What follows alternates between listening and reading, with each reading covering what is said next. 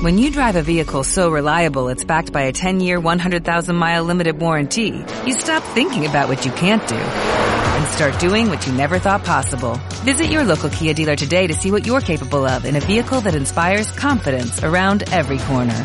Kia, movement that inspires. Call 800-333-4KIA for details. Always drive safely. Limited inventory available. Warranties include 10-year 100,000 mile powertrain and 5-year 60,000 mile basic. Warranties are limited. See retailer for details.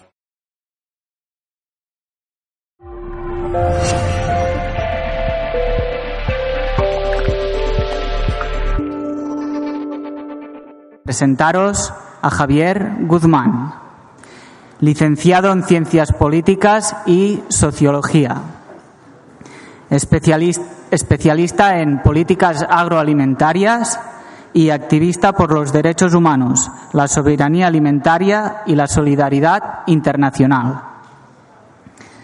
Ha trabajado con, diferentes responsabilidades en organizaciones no gubernamentales ligadas a la solidaridad internacional en diferentes países de América y África. Colaborador en varios medios de comunicación. Desde hace nueve años es el director de Justicia Alimentaria. Me hace una ilusión especial poder hacer esta presentación. Primero, por el amor y respeto que tengo hacia los animales y segundo, porque he vivido durante, mi vida laboral varias experiencias escalofriantes por las condiciones y tratos recibidos de estos. El título de la conferencia es Carne de cañón, la carne que nos enferma y que contamina el planeta.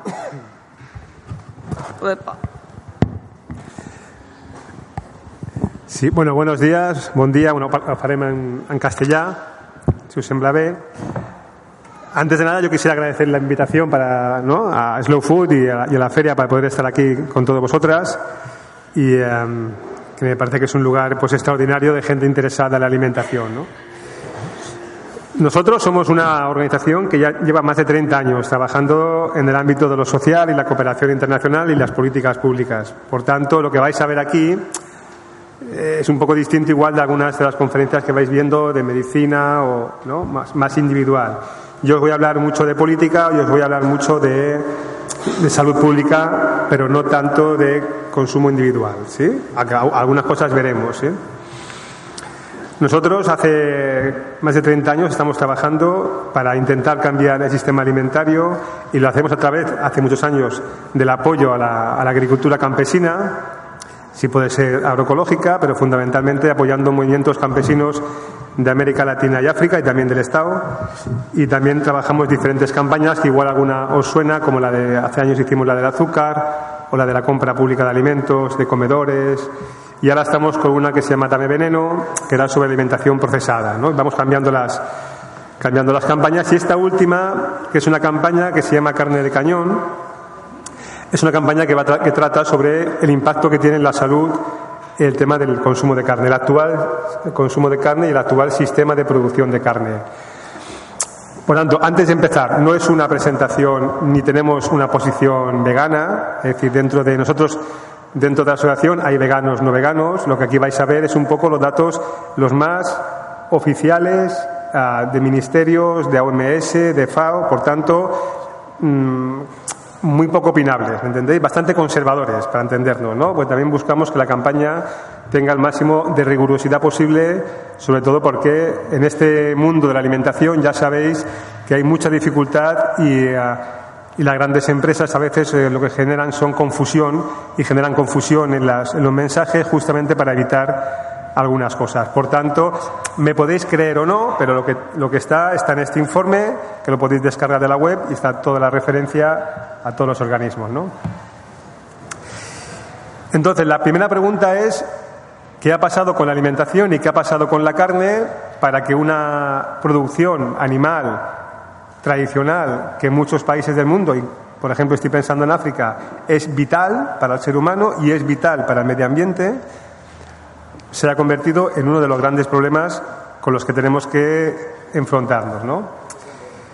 Y la realidad es que en el Estado español lo estamos viviendo de los años 70 para acá, pero eh, ya vais a ver que empieza un poco antes. ¿Qué nos ocurre? Nos ocurre, esto no es mío. Sabemos que en este momento en, el mundo estamos viviendo lo que la, revista, la, revista científica más importante en este momento, que es The Lancet, habla de sindemia global. Tenemos dos grandes problemas que nos afectan y se retroalimentan, que es el cambio climático y la mala alimentación. ¿Sí? La mala alimentación, porque fundamentalmente es el primer problema de salud pública a nivel mundial, por encima de cualquier otro, por encima del tabaco, por encima de cualquier enfermedad infecciosa. No hay nada que nos enferme más que la alimentación. Y no hay nada que esté creciendo más cada vez que nos enferme más, por tanto, que la alimentación o la mala alimentación. Por tanto, ya no es un tema individual, como a veces nos, hacen, nos quieren hacer creer, es un tema fundamentalmente político y de decisiones políticas. Ha habido decisiones que nos han traído aquí ¿eh? a tener que el 70% de la población española fundamentalmente come alimentos procesados o comemos. Ya lo vais a ver. Y esto ha generado un impacto. Y no solo en España, sino en el resto del mundo. Es decir, antes había, podríamos decir, un desequilibrio o diferencia de dietas entre la ciudad y los pueblos, esto casi no existe, o entre países pobres y países ricos, esto cada vez existe menos. Pero el impacto es brutal porque supone en muchos de los países la quiebra o la gran amenaza de la quiebra de sistemas sanitarios. Es decir, imaginaros en países como, como Kenia, donde tienen un cardiólogo cada X miles de personas, pues ahora vais a ver un poco los impactos que tienen. Bueno, esto de la ganadería, que parece muy nuevo, está en la base fundamental del desarrollo capitalista del último siglo, del siglo XX. Y aunque parezca mentira, esto que veis aquí en la foto, no sé si lo veis bien, no sabemos bien bien qué es, es un matadero. Es un matadero de la compañía Swift and Company de Chicago en el año 1912. Donde llegaban miles, llegaban miles de animales de todo el país, los encerraban tal y cual. Y tiene su importancia porque el año 1912 hubo una visita de una compañía pequeña de automóviles, que era Ford, para aprender cómo hacían toda la cadena de especie de, los animales y cómo entraba un animal por un sitio y aparecía luego en chuletas por otro sitio. Y lo que hizo la Ford fue inventar el famoso Fordismo, que es la producción en serie, haciendo al revés, cogiendo las piezas y ensamblándolas. ¿sí? Por tanto, podríamos decir que no, se, no hablaríamos de Fordismo, sino casi de carnismo, ¿no? Es decir, dentro de la base de la sociedad actual industrial está el avance enorme de la ganadería industrial y este tipo de, que por cierto que aún, aún, aún sigue. Mirad, algunos datos para que veáis un poco el impacto de la ganadería. Cuando hablamos de la ganadería a nivel mundial industrial, vuelvo a decir, pues tenemos que la, demanda mundial se ha disparado. ¿no? Todos los países, antes algunos países ricos comían carne, aquí, por ejemplo, en el, Estado español, que siempre hemos comido muy mal, aunque la gente diga lo contrario o hay quien lo diga, pero bueno, la gente antes comía cosas con carne ¿eh? y alguna vez le echaban algún sacramento y fundamentalmente ahora comemos carnes con algo de cosa. Eso tiene que ver también con, con las políticas. Pero hay aquí los datos donde el gran problema de salud, os he dicho antes, era, era este, pero el gran problema, además de, de, producción y de que la gran parte de la tierra se está dedicando a la alimentación de animales. Y las mejores tierras se están dedicando alimentar animales. Y si vemos lo que ha pasado en los últimos meses en la Amazonía, tiene una explicación que es que necesitamos soja para alimentar animales, ¿no? Y esto es un poco lo que ha pasado, es decir, para que lo veáis en el Estado español. En el Estado español, el problema, cuando hablamos de carne, el gran problema se llama el cerdo. ¿Sí? Entre otras cosas, porque somos el tercer productor del mundo y exportador de carne de cerdo, detrás de Estados Unidos y China. Eh, imaginaros, ¿eh? Porque imaginad también el territorio, pero además luego lo veréis, concentrado en ocho provincias. Una de ellas es esta, donde estamos. Yaida es de la zona cero de la, de la producción porcina industrial, fundamentalmente para la exportación. ¿no? Lo que ha pasado es que somos nos constituimos en los años 60 como una colonia cárnica. Todo esto empieza cuando Estados Unidos empiezan a producir soja, soja para hacer aceite de soja, que está muy relacionado con la industria, y aparece un residuo, que era la torta de soja, una vez prensada, y decidieron qué hacemos con la torta de soja. Pues se lo vamos a dar a los animales con un poco de maíz y con esto fabricaron un pienso. Pero claro, para que ese pienso tuviera una buena salida necesitaban que aumentara el número de animales, porque habían reducido el coste del pienso. Y países, por ejemplo, como el nuestro, a partir de los acuerdos con Estados Unidos de Franco y famoso Eisenhower, aparece la soja y aparecemos el, tema del engorde de soja. Hasta el punto de que somos el primer hub, el primer lugar de Europa donde más soja estamos, estamos eh, importando. Para os hagáis una idea, el primer producto alimentario que Europa importa es soja. ¿Sí? O sea, de, todos de todo lo que importamos de alimentos, 75% es soja. Y ese va fundamentalmente, el 90% dirigido a animales. Por tanto, cuando hablamos de la Amazonía, hablamos de los problemas en Bolivia, o, que casi el 90% del territorio de países como Paraguay estén produciendo soja, es fundamentalmente porque nosotros necesitamos alimentar una cabaña que además luego se va para exportar. ¿Sí? Somos como, una, como un ensamblaje. Pero aquí nos quedamos los problemas de salud y nos quedamos los problemas de los purines y nos quedamos los problemas de los acuíferos. Por tanto, somos o funcionamos actualmente como una gran colonia, una gran colonia cárnica. Algunos datos para que veáis un poco la envergadura del tema porcino en España, que a veces sale en la prensa, pero no sale todo bien. ¿no? Somos un, un gran productor mundial. Con una de las grandes de las grandes empresas del mundo están aquí situadas, ¿no? De las que más influencia tienen y de las que marcan muchas de las políticas que luego vais a ver marcan y regulan realmente cosas que tienen que ver con derechos y con impactos en la salud de, de nosotros. Si veis aquí el mapa, que es un poco, no sé si lo veis aquí, ahora lo vais a ver, pues veis un poco dónde están concentradas las granjas, ¿no? Y cómo es el aumento que estamos teniendo porque vivimos dentro de la burbuja del porcino. Pues un aumento este año de mil cerdos diarios, por ejemplo, en la provincia de Huesca. O en Cataluña ya sabéis que tenemos más cerdos que personas. Estamos alimentando más cerdos que personas. Estamos por 7 millones y pico de, cerdos. Esto es un poco la, realidad, ¿no? Antes os decía, ¿no? Lo que ha pasado además es básicamente esto, que si antes teníamos un modelo payés, un modelo tradicional de ganadería que no tenía grandes problemas, porque además fija población en el territorio y además es útil y además eh, cierra el ciclo, como si dijéramos, eh, de los ecosistemas agroecológicos, lo hemos desconectado y cada vez hay menos granjas. En Cataluña, menos del 10% ya tienen menos de 200 animales y empiezan a haber cada vez granjas de miles y miles de animales. ¿no? O, por ejemplo, ahora, en, si os habéis oído en televisión, se ha aprobado una famosa macrogranja en Noviercas, en un pueblo de Soria, de 20.000 vacas. Imaginaros lo que es 20.000 vacas, el impacto en los acuíferos, el impacto en los antibióticos, que ahora veréis, y el impacto en empleo, porque todas las granjas que hay alrededor, estas todas cierran. ¿sí? Por tanto, es una decisión política. Alguien ha decidido que podemos tener granjas de 20.000 animales, cosa que en Francia hace unos años prohibieron. Por tanto, en un país como este, donde los recursos, bueno, no son, no son, no son ilimitados, hemos constituido o nos basamos en que el cuarto sector industrial del país es cárnico. Por tanto, cuando pensamos en industria española, el sistema económico español, y catalán, sobre todo, hay que pensar que es un sistema cárnico. No solo lo que es la producción de carne, sino todo lo que está alrededor, os podéis imaginar, de la carne. Desde los escorchadores, que son privados, ¿no? la, distribución, los aditivos, o sea, os podéis imaginar el engranaje que tiene. Que tiene. Pero claro, con unos impactos tremendos ¿no? en el medio ambiente. Uno de los fundamentales es el consumo de agua y el impacto en los purines. En Cataluña sabéis que el 80% de los acuíferos tienen eh, como si dijéramos nitrógeno, tiene exceso de nitrógeno, ¿sabéis? Pero además, si somos 900 y pico pueblos, 150 tienen problemas con el agua potable. ¿Sí? Por tenemos un problema enorme de salud pública con los acuíferos y en todos los pueblos donde hay porcinos empieza, empiezan a verlos. En un país que estamos el candidato número uno a sufrir los efectos del cambio climático. ¿Sí? O sea, la cuenca mediterránea, pero fundamentalmente veis España, Italia y Grecia, somos los que más vamos a sufrir los efectos, que ya esto es un poco irreversible, del cambio climático. Por tanto, tenemos un sector hipertrofiado que políticamente se ha apoyado, que ahora veréis, que se ha subvencionado y que es ah, inviable desde el punto de vista económico, desde el punto de vista social y desde el punto de vista medioambiental. No tiene salida.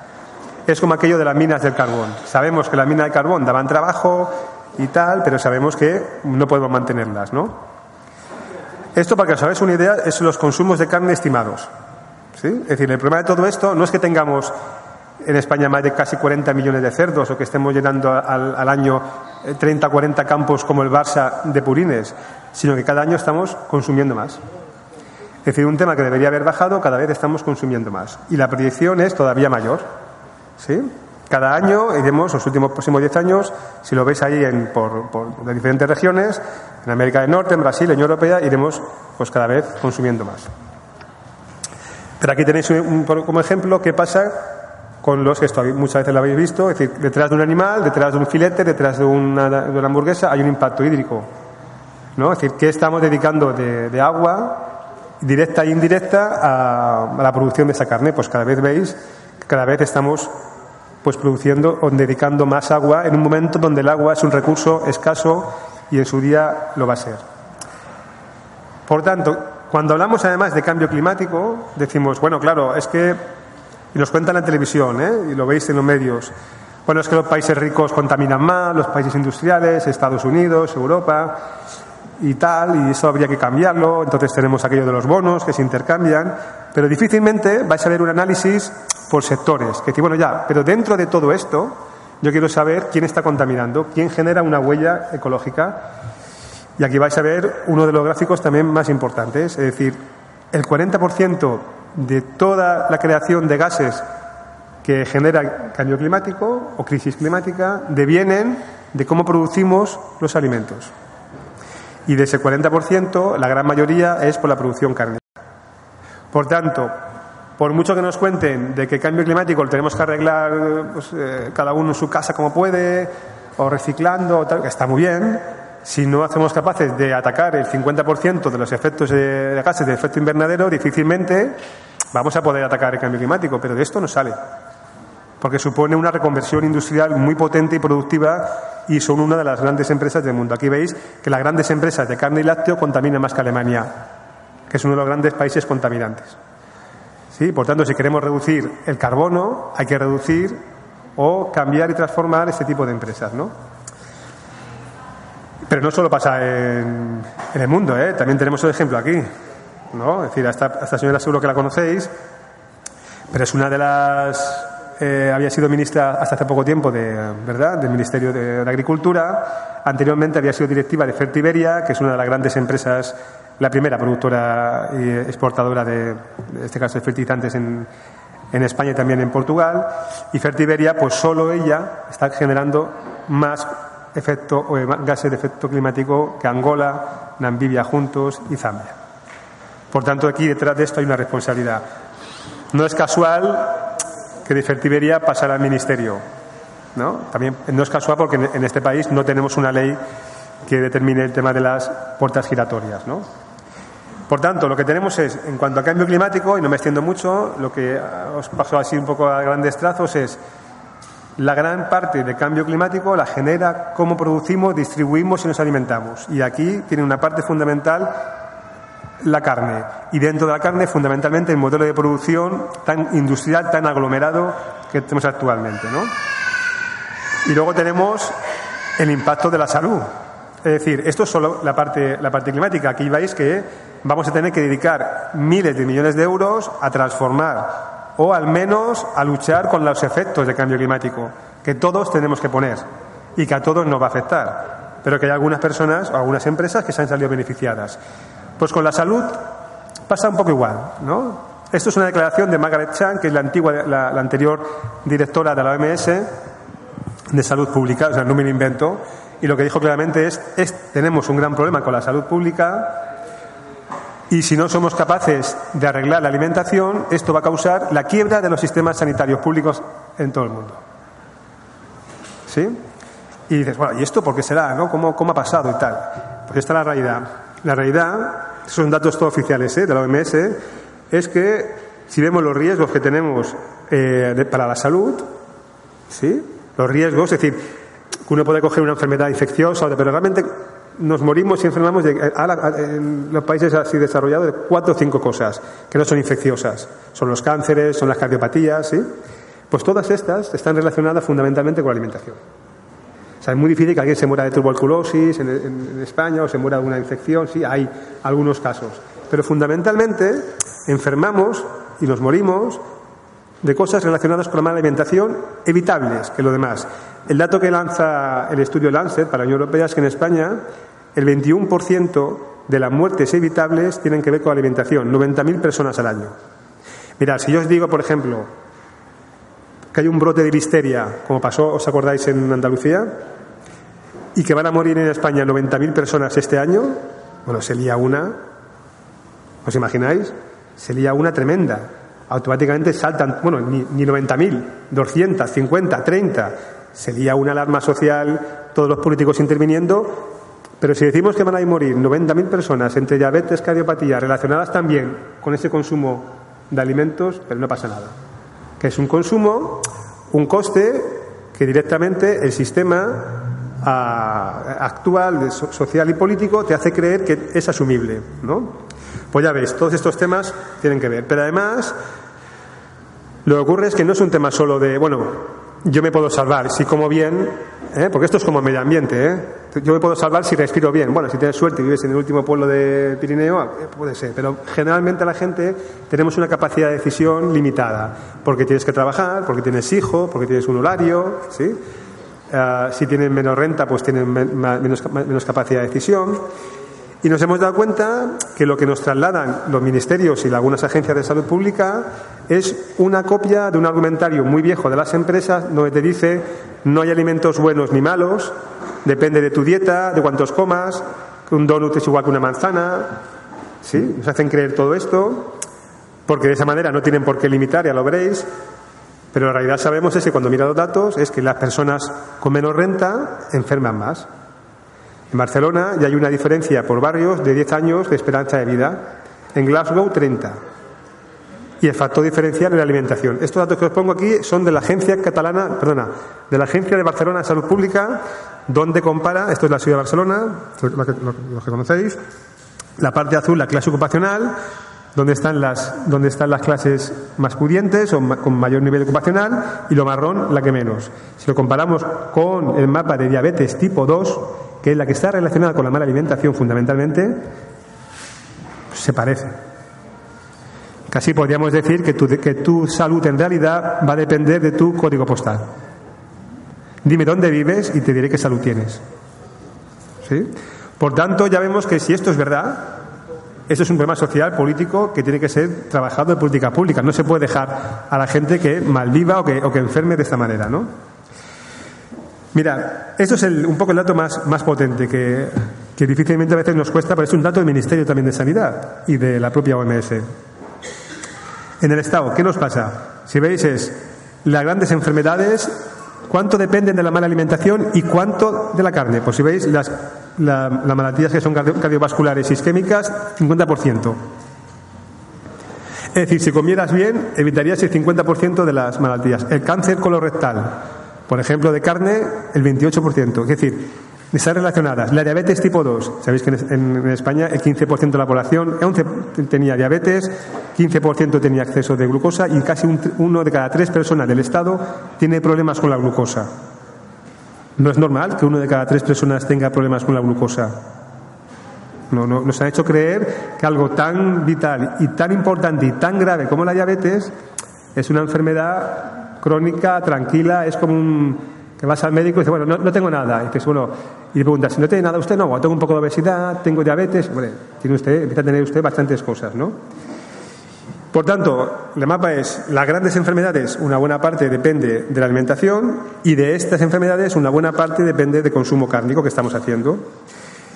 El efecto en datos también oficiales son estos, es decir, pues tenemos una gran cantidad de muertes que podíamos evitar y de enfermedades al año. Y esos son datos oficiales, ¿eh? esto no es opinable, son datos. Y, son, y en realidad son bastante más, son mayores que esto, pero hemos cogido los más conservadores, ¿eh? los que nadie discute. Y aquí viene la cosa. Bueno, entonces, la segunda pregunta es, bueno, ¿pero comemos mucha carne? Poca, en realidad, porque cada vez que vemos los medios de comunicación nos dicen que España comemos la media europea y que tampoco estamos en mucho exceso de carne. ¿eh? Y que estamos tranquilos, que tampoco es una gran cosa, ¿no? Y te salen los médicos, que ahora lo veréis, te explican todo el panorama. Pero en realidad hay un truco de todo esto, porque el dato que están utilizando es el dato del Ministerio de Agricultura, donde el dato más o menos es la media europea, un poco más, pero no contabilizó el consumo de carne fuera del hogar, que en España, podéis imaginar, es muy alto. Entonces, el dato oficial, el que tiene la FAO para nosotros, es este. ¿sí? Es decir, nosotros tenemos un consumo de carne desproporcionado. Estamos consumiendo casi ocho veces más de carne roja y diez veces más de carne procesada. 60 gramos al día de carne procesada. Cada veréis que es cancerígena. Y de carne roja también. Y los niños cuatro veces más. No hay niño que haga un bocadillo sin, sin, carne procesada. Claro, dices, esto es mucho, es poco. Sí, pero es que lo que dice, esos son datos oficiales, ¿eh? Lo que dice la OMS es, bueno, ¿cuánto deberíamos comer todo esto? Pues mirar a la semana, y lo que dice incluso la Agencia Catalana de Salud Pública, la última guía de este año, como mucho tres veces a la semana. Tres porciones, fundamentalmente de blanca. De roja, una o ninguna y de procesada, pues mira, la OMS dice esto. La OMS pone a la carne procesada a la misma altura que la golosina, que te dice mejor no la comas, mejor no la comas, pero si la comas, si la comes, muy poquito. Pero tenemos una pirámide al revés. Si vemos el consumo cárnico y de procesadas, pues es enorme. ¿eh? Y esto todavía te lo ponen así y no estaría mal, porque diríamos, mira, pues estamos comiendo esto, igual me pasando un poco de aquí, pero tengo lo otro, pero en realidad lo que sabemos es que si el 70%, casi 80% de lo que se consume en este país es, carne, digo, perdón, es alimentación procesada, tendríamos una pirámide que se parecería más a esto. ¿Eh? Esto es la realidad. Y detrás de esto viene la enfermedad. Por tanto, este sistema industrial procesado de alimentación, fundamentalmente la subvencionado, ha externalizado una buena parte de sus, eh, de sus costes. ¿Sí? Ahora veréis. Y bueno, en todo esto, la carne, una pregunta que os hacemos, porque también aquí hay de todo y hay mucha ciencia, yo os digo lo que está verificado, ¿eh? lo que dicen los organismos públicos. La carne, ¿por qué nos enferma? ¿Qué temas nos enferman a la carne? Pues mirad, fundamentalmente estos. La carne tiene grasas saturadas, tiene sal y tiene productos cancerígenos. ¿Sí? Y además, cuando ocupamos, con la carne tiene una gran presencia en nuestra dieta, está apartando otros productos y alimentos que son saludables. Si comemos mucha carne, vamos a quitar las lentejas, quitamos las legumbres, quitamos verduras, porque lo estamos poniendo. Por tanto, se genera un efecto de desplazamiento. No es solo cuánta carne comes, sino que estás desplazando de comer. ¿sí? Por tanto, tenemos una dieta pues, hipercárnica. Es decir, en España sabéis que estamos casi un 20% de consumo por encima de grasas saturadas. Estamos, eh, si la OMS dice que un máximo de 25 gramos al día de azúcares, estamos en 112. De sal, igual. Es decir, estamos muy pasados en todos. Y el 80% de este consumo está en alimentos procesados que la gente no sabe siquiera que lleva azúcar, sal, grasas o alimentos cancerígenos como el nitrógeno. Estos son unos temas también claros, que ahora lo vais a ver. El año 2015, bueno, se sabía desde los 70, pero el año 2015 la OMS sacó una alerta mundial diciendo dos cosas, que certificaba que la carne procesada es cancerígena y que la carne roja es muy probablemente cancerígena. En el tema de. Y cuando digo muy probablemente es porque faltan algunos estudios que lo verifiquen de, metaanálisis, pero en realidad, cuando te ponen el grupo 2, quiere decir que sí que es cancerígena. ¿Vale? Lo que ocurre es que nuestra carne está llena de aditivos y fundamentalmente de aditivos que son aditivos nitrogenados, que son los famosos nitritos, que son legales, pero que sabemos por la OMS que enferman y que además ni siquiera son eh, necesarios.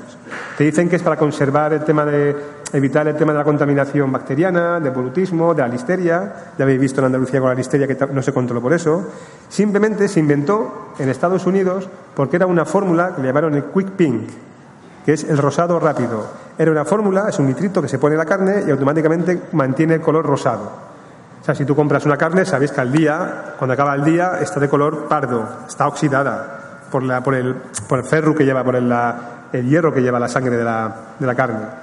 Con este producto te mantiene siempre un color rosita, color fresco. ¿sí? Este producto sabemos que es, cancerígeno y que tiene una, una, una, relación directa con el cáncer de colon. Entonces, cuando dice, no, es que yo conozco mucha gente que tiene cáncer de colon, claro, porque en los últimos años el consumo de, procesados está disparado. Tanto así que es un aditivo que la propia industria, la propia industria inglesa, lo que dijo hace poco tiempo en el país, es que reconocían que era innecesario. O sea, estamos tomando un aditivo innecesario que genera cáncer. ¿sí? Simplemente porque la industria, en vez de decir voy a tener un proceso higiénico ah, bien auditado y bien hecho, prefiero tener menos y ponerle tres químicos. ¿sí? En países como Dinamarca han logrado, por ley, bajar el nivel de uso de nitritos a la mitad. En España no, ¿eh? somos, somos los campeones. O países como, Estados Unidos han logrado etiquetar la carne como con o sin nitritos. Aquí no podéis verlo. ¿Sí? Aquí lo, lo que os decía de, la, de, lo de, la, de lo del tema de cáncer, ¿no? ¿Sí? En resumen, que vais a ver, los datos son escalofriantes, ¿no? Es decir, cada vez estamos enfermando más. Cuando la gente tiene la sensación de que cada vez hay más gente con cáncer, con enfermedades cardiovasculares, pues es que es verdad. Claro, y es verdad porque tiene que ver con el, aumento de un tipo de alimentación procesada y cárnica cada vez mayor. ¿sí? Pero todo esto, detrás de, bueno, de estas cifras hay personas ¿no? y familiares, ya lo podéis imaginar, ¿no? y el drama. Pero ya desde el punto de vista político, que es un poco lo que yo os quería mm, pasar, esto tiene, una, tiene un efecto importantísimo, que es que nos cuesta una barbaridad. Las enfermedades relacionadas que antes os he puesto con la mala alimentación en el Estado español cuestan, nos cuestan cada año 20.000 millones de euros. Eso es el 20% de todos los presupuestos de sanidad del Estado español. Si le sumamos las absencias, las jubilaciones anticipadas, etcétera, son 30.000 millones de euros. O sea, lo que sabemos es que no es sostenible. Pero además, en vez de hacer políticas que ahora veréis de prevención, que son baratas, como el impuesto al azúcar, etcétera, hacemos políticas carísimas, aquellas como la reducción del estómago, como intentar cronificar a los niños, a, ¿no? los niños obesos, pues intentar darles una terapia médica, tratarles como enfermos, que todo esto es carísimo, es inasumible, en vez de, oye, ¿por qué no hacemos prevención con la población? ¿Por qué no prohibimos una serie de aditivos, una serie de cosas? ¿Por qué no controlamos la alimentación? ¿Por qué no exigimos un cambio? Fundamentalmente porque ya veis que es un gran, ¿no? un gran negocio. Pero no solo esto lo que nos enferma, esto es lo gordo. Las grasas, quedaros con eso, los nitritos y fundamentalmente la sal y los azúcares. ¿sí? Pero además es que, claro, las piensos y demás llevan agrotóxicos, los famosos glifosatos, etcétera, pues que sepáis que el Estado español somos el campeón de Europa en meter químicos al campo. Y detrás del campo están los piensos de los animales y que en países, ahora, este año último, después de la campaña contra el glifosato, la Unión Europea, la Unión Europea da una moratoria de unos años, de 10 años, para prohibir el glifosato. Países como Francia, el año, el año 2022 ya lo tiene prohibido. Alemania ayer dijo que el año 2023 ellos lo van a prohibir. Y España, os podéis imaginar por qué, antes os he dado una pista, pidió la extensión a 20 años, 15 o 20 años, la moratoria, y seguir, y somos los grandes defensores en la Unión Europea del uso de químicos. Porque además somos uno de los grandes productores de químicos, no es por otra cosa. ¿eh? La población, por eso digo que veis que empieza a haber como un desequilibrio entre los intereses y la defensa de los derechos de la población a la salud, a la alimentación y el negocio de grandes multinacionales que saben perfectamente estos datos. Aquí para que veáis un poco los datos, ¿no? Es más, se hizo una, una, directiva europea el año 2012 para intentar reducir y mirad lo que ha pasado. Cada vez estamos consumiendo más químicos. ¿Sí? Y ahora famosa el tema de los antibióticos. Es decir, ¿qué pasa con los antibióticos? Pues ya lo sabéis. Es decir, los datos que tenemos en Europa son escalofriantes. Cada año en Europa 25.000 personas mueren directamente por la resistencia a antibióticos. Y esto que tener claro que el gran vector tiene que ver con los antibióticos que damos a los animales. El 60% de todo lo que consumimos de antibióticos lo consumen animales. ¿sí? Y España, como podéis imaginar, otra, otra buena, otro buen dato, somos el país de Europa que más consume. Ahí lo veis, seis veces más que Francia, cuatro veces más que Alemania con la misma cabaña de animales. ¿Sí? Y el dato es unos, eso, ¿eh? unos 400 miligramos por kilo, es decir, dos, dos sobrecitos de clamoxil en un filete. ¿Sí? Esto es hasta ahora. ¿Por qué? Fundamentalmente porque la industria necesita estos antibióticos para poder hacinar a miles de animales.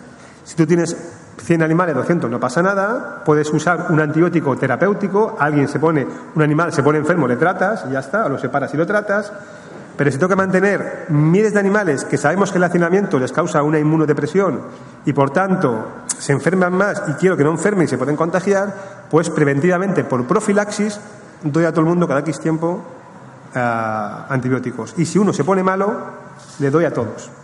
Entonces aumenta los niveles de antibióticos. Por tanto, pedimos otra exigencia que es no podemos seguir con este coste porque alguien quiera mantener miles de animales. Habrá que transformar el sistema productivo.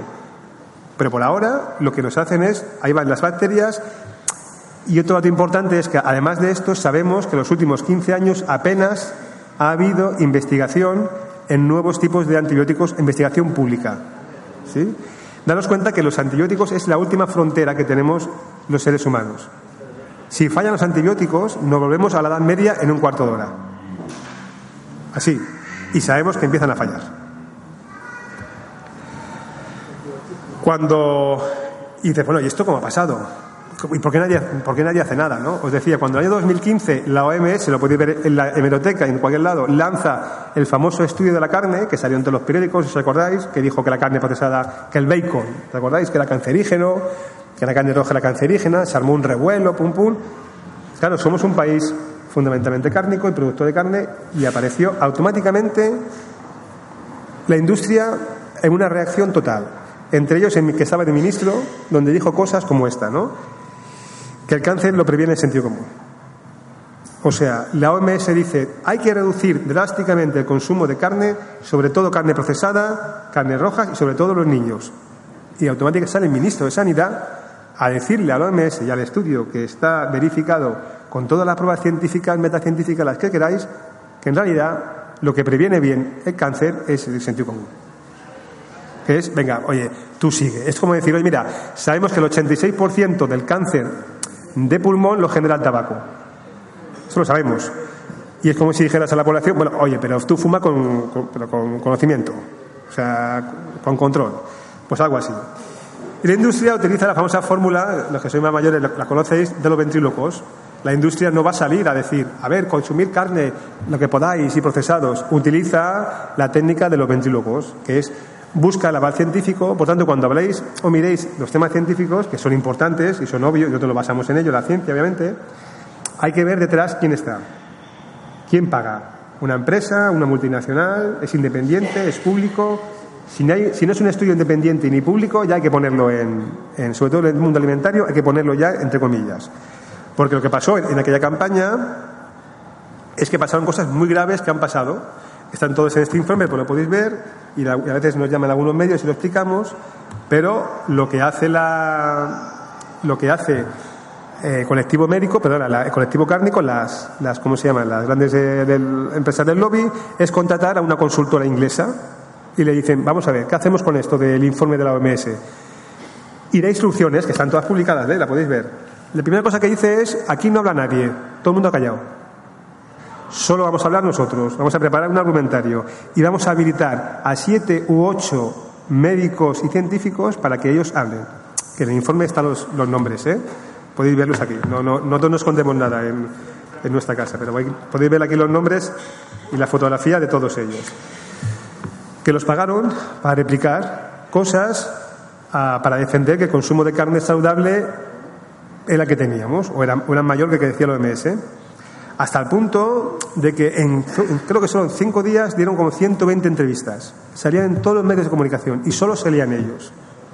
Por tanto, imaginaros, invasivamente toda la población escuchando permanentemente médicos de bata blanca diciéndonos, bueno, que lo que ha dicho la OMS es relativo. Y el ministro diciendo, bueno, oye, tampoco nos pasemos. Pero sabemos que hay una determinada, creo que el 28% del dato de cánceres de color rectal está relacionado con el consumo de estas procesadas. Por tanto, el dato está. O cosas como que la sociedad Semergen, que es una, en España hay tres sociedades médicas de salud eh, primaria, una de ellas es Semergen, pues utiliza y dice cosas que no tiene que ver con lo que dice la OMS. Pero si vemos uno de los de los eh, informes que manejan los médicos y que financia Semergen y que, y que hace Semergen se llama la, carne y la salud en los niños y adolescentes, donde marca unos consumos mayores a los que dice la OMS, pero vemos ahí a la derecha, podéis ver quién está financiando ese estudio, ¿verdad? Pues veis ahí grandes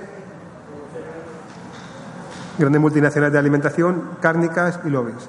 Es decir, Las cárnicas están diciendo a través de los, de los, sistemas públicos de salud lo que la población debe consumir de carne que no tiene nada que ver con la evidencia científica ni lo que marca la OMS, sino otra cosa. ¿sí? Y a tal punto llega cosas que hacen de engaño, como campañas de estas, en el que la industria ha dicho, y aún está, lo podéis ver en televisión, por activa y pasiva, por ejemplo, la población, que la carne de cerdo es carne blanca.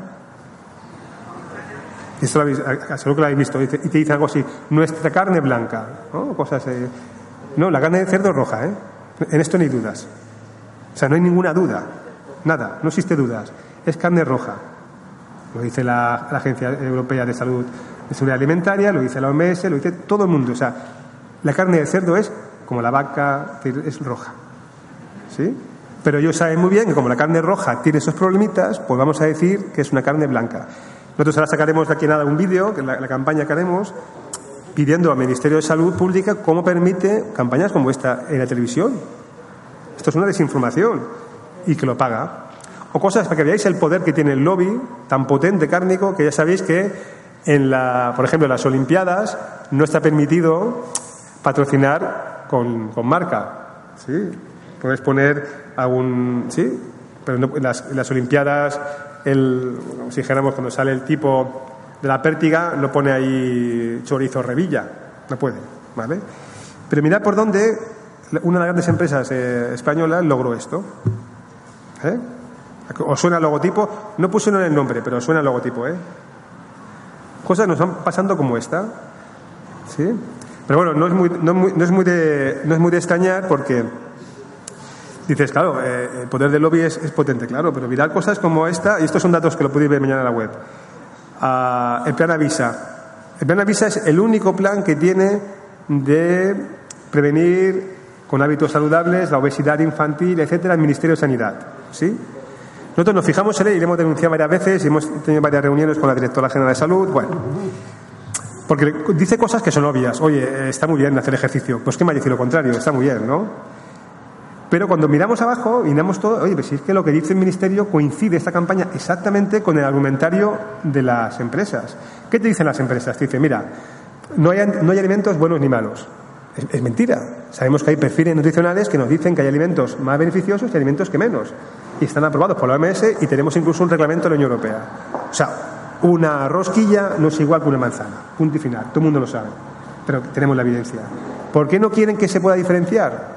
Porque si yo diferencio, entonces puedo hacer políticas públicas, puedo hacer como la veréis en Portugal. En Portugal, hoy, desde el día 1 de octubre, está prohibido la publicidad de alimentos insanos para la población infantil. Casi el 80% de los zumos están prohibidos. Casi el 90% de los cereales no puede estar en televisión. ¿Por qué? Porque tiene un impacto en la salud. En España es free. Ahora os explicaré lo que tenemos en España, que es muy divertido. Pero esto es en la, campaña. Bueno, pues la campaña esta es Phil, se llama, Phil Perranda, a pies juntilla, lo que dice la industria, que no hay alimentos buenos y malos, que depende de tu estilo de vida, que si corres muchas maratones, pues fenomenal, ¿sí? cosas como esas, así un poco, incluso alguna ridícula. Pero cuando miras, dices, bueno, pero ¿quién está detrás de esta campaña? Y dices, pues la Fundación Alimentum. Dices, bueno, pues la Fundación Alimentum. Pero la Fundación Alimentum, que está ahí, si veis, y mirad la web en el Google, pues el patronato está lleno de las grandes multinacionales de alimentación, las Kelo, las Coca-Cola, los Danone. Por tanto, mirar un poco cómo funciona la situación. ¿Lo que dice es verdad? Pues ya no lo sé. Desde luego coincide con las empresas y desde luego lo financian, lo financian estos, ¿no? O cosas como esta, que la Asociación Española de Pediatras, ya os sabéis, cobra dinero por poner logotipos a productos cuyos perfiles nutricionales no son sanos. Imaginaros, en España, en el Estado español, no tenemos ningún código que defienda a, nos defienda, sobre todo a los niños, o los proteja delante de la mala alimentación y la publicidad. No existe. En Inglaterra sí, en Francia sí, en Portugal sí, en Ecuador sí, en Chile sí, aquí no. Tenemos una cosa que se llama Código PAOS, que es un código de autorregulación que escribieron las empresas, solo ellas, que además no diferencia entre qué alimentos se pueden poner en la tele y cuáles no, sino es un código ético que te dice no pongas a Mickey Mouse, no utilices algunas imágenes, pero puedes, puedes poner cualquier tipo de producto. ¿sí? Ese código lo escriben las empresas, lo verifica el Ministerio de Sanidad y crea un órgano que se llama autocontrol, que además lo he visto en televisión como alguna vez lo pone, para controlar que ese código se cumpla, que es voluntario, autorregulado, y ese, ese autocontrol está generado o está conformado por las mismas empresas que han redactado el. ¿sí? Pero que además eh, ni siquiera cumplen. El último dato es que el año 2018 se cumple menos que el año 2005. Es decir, un código que no funciona, que además es autorregulado, que además es voluntario de las empresas y que ni cumplen. No tenemos ningún sistema público que esto lo verifique como en otros tipos de países. Pues encontramos con cosas como en España, cosas como los productos procesados cárnicos o las papillas, que sabéis que en España el 90% de las papillas, el 20% es azúcar. Que han logrado, sobre todo para los que tengáis niños pequeños, ¿eh? han logrado etiquetar como cero azúcar. Porque le ponen la trampa que se llama cereal hidrolizado. Cereal hidrolizado, si no sabéis, es tú coges la cadena del almidón, le pones unas enzimas, la cortas, lo hidrolizas y lo conviertes en glucosa. Entonces, si veis el paquete de cereales, cualquier papilla, te pone cero azúcares, te pone un logotipo de la Asociación Española de Pediatría, y entonces cualquier padre que no sea un poco conspiranoico, pues yo me lo compro, eh, esto estará bien. Pero le das la vuelta al paquete, solo das la vuelta y te pone 20% de azúcares. Claro, no es azúcar añadido, es azúcar de cereal hidrolizado, pero fisiológicamente es igual. Lo que dice el OMS, para que os hagáis una idea, es que un niño, una niña, entre cero y un año, primer año de vida, no puede tomar nada de azúcar. Ni mucho, ni poco, ni nada. Pues en España de media, un niño toma en cuatro meses un kilo y medio de azúcar. ¿Sí? Esos datos oficiales, ¿eh? tampoco son inventados, oficiales. Pero claro, luego nos encontramos cosas, para que veáis el despropósito, que en la, en la guía que dan a los padres de todas las escuelas públicas de Cataluña, que consejos para los niños de la, de la, ¿cómo se llama? De la escuela primaria, de cómo hacer la cena, que, que, merendar, que desayunar, pum pum. Pues nosotros tuvimos que denunciar el año pasado esto, que me pareció una aberración, que finalmente lo quitaron, pero esto se repartió en todos los colegios de Cataluña. Vamos a hablar del Brená. Y con nocilla, coño. Financiado, pero no es tal, sino es que te pone el logotipo. O cosas tan ridículas o tan extrañas, porque en España no existe tampoco ninguna ley de incompatibilidad, por eso decía, mucho cuidado con las batas blancas, porque no existe una incompatibilidad como estamos pidiendo y hay otros países. ¿Qué quiere decir? Si tú eres una empresa, no puedes financiar un congreso médico, no puedes llevarlos a un hotel, no puedes financiar cátedras, como pasa en España. No puedes financiar, es decir, las cátedras en España de, todos los temas cárnicos están financiadas por empresas cárnicas. Las cátedras sobre lácteos están financiadas por empresas lácteas. Esto en, otros países no es, no es, posible, porque hay un conflicto de intereses que ya estáis viendo. Y aquí es cualquier cosa. Pues nos encontramos cosas como esta. ¿Sí? Que el último maratón que hubo en el año 2000 y pico contra la diabetes en Madrid, pues lo lo, ponía el logotipo la, la Coca-Cola. ¿Por qué? Porque están interesados en asociar su, su logotipo, su marca a la salud. ¿sí? Bueno, pues todo esto, nosotros el año pasado, dentro de las diferentes campañas que teníamos, consensuamos con varios colectivos, con, con consumidores, con ecologistas en acción, con la Sociedad Española de Salud Pública, los ESPAS, con, con la CEAPA, el colectivo de, de, padres y madres de alumnos, ¿no? una serie de políticas públicas y fuimos al Ministerio a decir, tenemos que hacer como otros países de Europa, que somos la zona cero de la mala alimentación. Queremos controlar la publicidad infantil, regularla, queremos impuestos como el azúcar de Cataluña, impuestos alimentarios y también impuestos a la carne roja y procesada para bajar el consumo, queremos etiquetados claros, queremos la reducción del porcentaje de, de aditivos y de antibióticos. Y el Ministerio dice, bueno, pues igual hacemos algo, venga. Y la ministra se lanzó con, con propuestas de vamos a hacerlo, venga, se acabó. Vamos a. Y salió en televisión, no sé si lo visteis, la ministra, y vamos a regular la publicidad, a regular el tema etiquetado, etiquetado Nutri-Score como en Francia, que el de los colorines, ¿sí? Nosotros nos ha encantado porque pensábamos que habíamos ganado, que nunca, nunca ganamos, o que si hemos ganado, pues, eh, pues se van a hacer, ¿no? Porque hay mucha presión ambiental de todos los colectivos y hay un gran consenso médico, social, científico de que hay que hacer cosas de prevención. Esto fue como en noviembre, en diciembre del año pasado, todos contentos, pero llega enero cuando ya se arma revuelo, y ya no, ya no, ya no.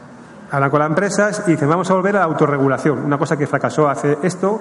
Esta medida ya la puso la anterior ministra del PP, la, la Dolores Montserrat, y que ya había fracasado esto en Inglaterra, que es pedir a las empresas, por favor, a ver si pueden, cuando puedan, reducir un poco el azúcar, pero como quieran, ¿eh?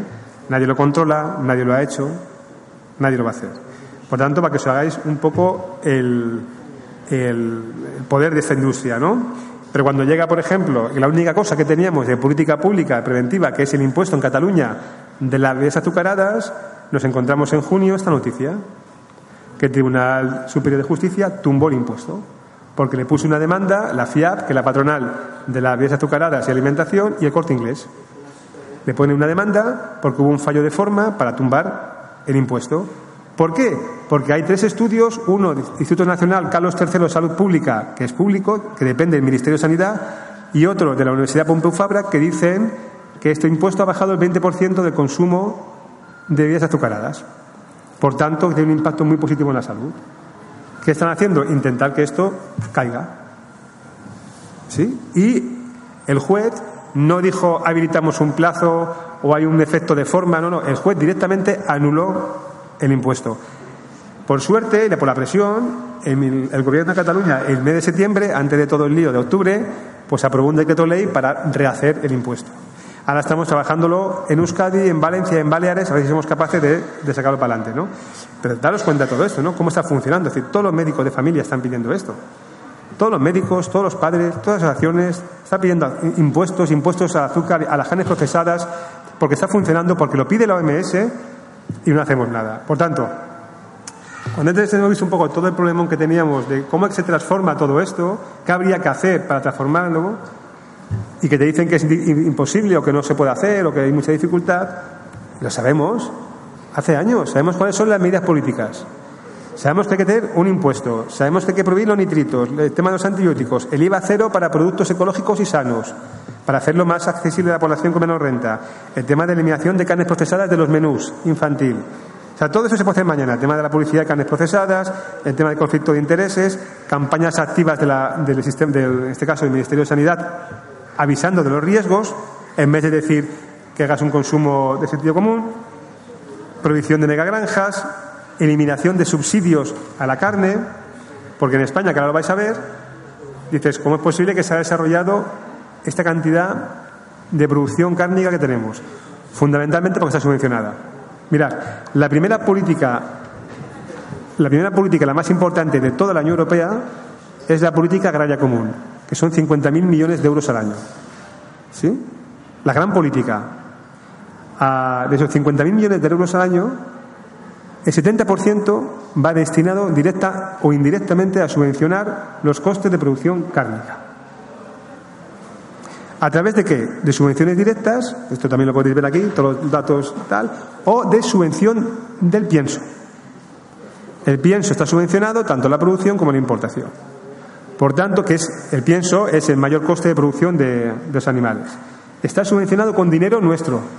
De todos los ciudadanos estamos subvencionando ¿Cuántos, ¿Cuánto subvencionamos? El 55% del kilo de carne. De cerdo en España está subvencionado por fondos públicos. Ah, entonces, lo primero que tenemos que hacer es decir, oye, estas subvenciones podemos irnos a otro, utilizar la política agraria agrícola para subvencionar una transición ecológica, una transición productiva o alimentaria, ¿no? Ya que ya tenemos la, tenemos la pasta. No. Continuamos y piensa, ¿y cuánto dedicamos, por ejemplo, al producto o a la producción de legumbres, que es básica para la salud? Pues mira, deciros que el 80% más de los garbanzos, que es un producto autóctono de aquí, vienen de México, que la gran, partida, la gran cantidad de lentejas vienen de Canadá y que solo dedicamos el 1% de la PAC al impulso de las leguminosas o el 6% al impulso de las verduras. Por tanto, ¿qué ha sido la PAC desde que se creó?